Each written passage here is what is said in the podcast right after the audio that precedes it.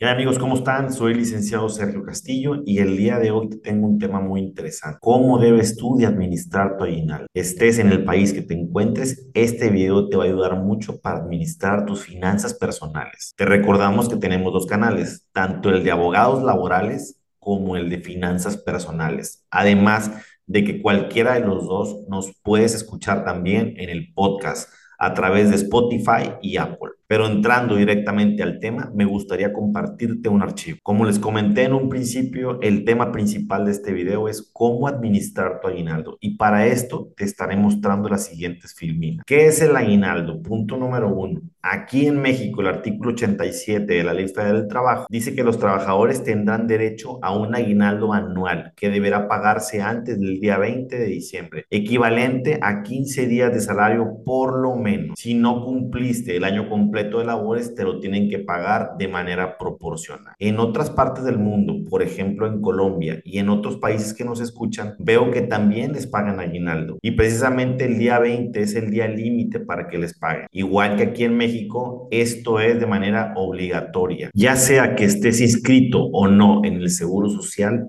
¿Tienes derecho al aguinaldo? Esta es una de las preguntas más frecuentes que me hacen los seguidores. Abogado, yo trabajo en una tortillería y no tengo prestaciones de ley. Abogado, yo trabajo cuidando a un adulto mayor y tampoco tengo prestaciones de ley. No importa a qué te dediques, tienes derecho a aguinaldo. No importa cuánto tiempo tengas trabajando, tienes derecho a aguinaldo. Si solamente has trabajado un mes y no tienes seguro social, como quiera tienes derecho a aguinaldo.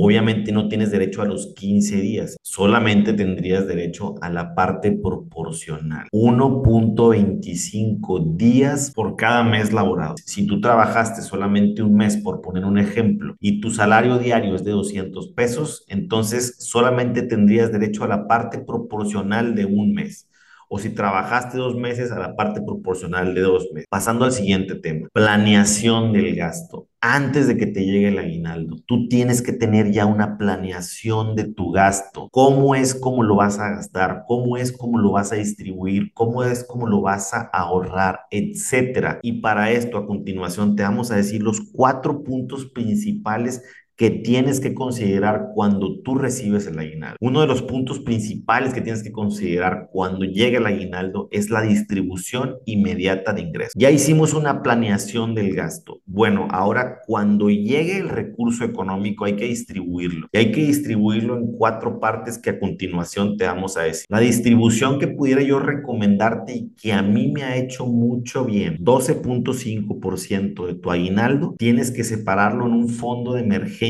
o ahorro. 12.5% lo vas a invertir para que te genere un rendimiento. Si quieres saber más sobre inversiones, bueno, pues tienes que ver nuestro canal precisamente de finanzas personales, donde hacemos recomendaciones específicas. 25% recomiendo que sea en regalos navideños. Este 25% pudiera ser mayor dependiendo de tus necesidades. Y el 50% que queda en el ejercicio que estamos viendo, pudieras utilizarlo en distintas maneras. Yo puse compra, te puedes ir a comer, te puedes ir al cine. La idea es que disfrutes tu aguinaldo, pero que antes que lo disfrutes, tienes que ahorrar, tienes que invertir, tienes que comprar tus regalos navideños y ya lo demás puedes utilizarlo de la manera que te convenga, de la manera que te plazca. Jamás he recomendado y jamás he dicho que no disfrutes tu dinero. Recuerda que el dinero es el tiempo que has invertido en tu empleo. Si verdaderamente cumples con estos cuatro principios que te acabamos de mencionar, vas a evitar Número uno, compras impulsivas e innecesarias. Número dos, quedarnos sin recursos para la cuesta de dinero, como normalmente es nombrada. Y bueno, con esto concluyo el tema del día de hoy. Espero que te sea de muchísima utilidad este podcast o este video, dependiendo de dónde nos veas. Y para cualquier pregunta o aclaración, puedes dejar tus comentarios aquí mismo en el canal. Buen día y abrazo para todos.